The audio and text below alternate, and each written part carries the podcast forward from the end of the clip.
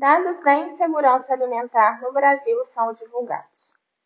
Foi publicado este mês o Inquérito Nacional sobre Insegurança Alimentar no contexto da pandemia da Covid-19 no Brasil, segundo o Vigizão, desenvolvido pela Rede Brasileira de Pesquisa em Soberania e Segurança Alimentar, Rede Pensão.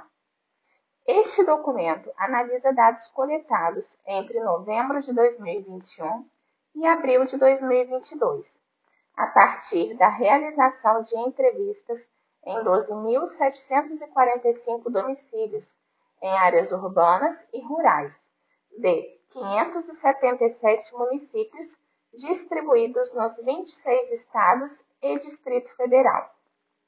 Os números encontrados neste estudo assustam e alarmam, demonstrando que a insegurança alimentar se agravou no Brasil e a fome segue crescendo. Separamos aqui alguns dados. 33,1 milhões de brasileiros estão passando fome e mais da metade da população do Brasil vive em algum grau de insegurança alimentar.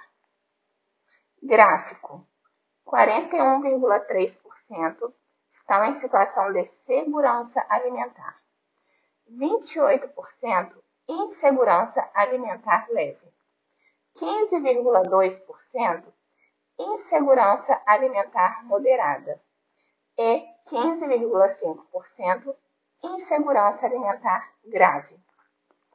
A insegurança alimentar é classificada em três níveis de acordo com o acesso regular e permanente a alimentos.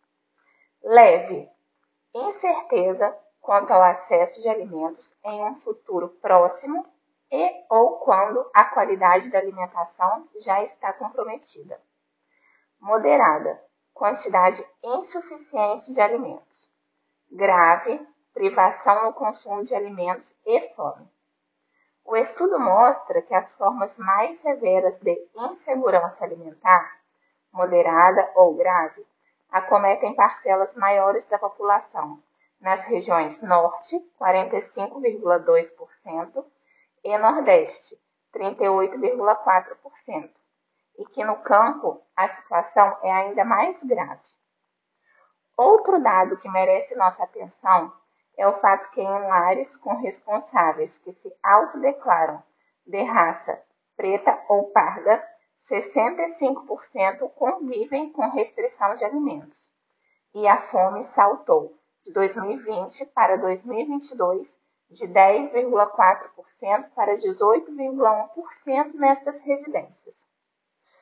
Já nos lares comandados por mulheres, a fome passou de 11,2% para 19,3%, e 6 em cada 10 deles há algum grau de insegurança alimentar. Outro ponto destacado no estudo é a insegurança hídrica, ou seja, a falta de acesso regular e permanente à água, que acomete 12% da população brasileira. A insegurança hídrica está fortemente relacionada à insegurança alimentar, onde em 42% dos domicílios com insegurança hídrica também existe a insegurança alimentar grave, ou seja, as pessoas convivem com a sede e a fome.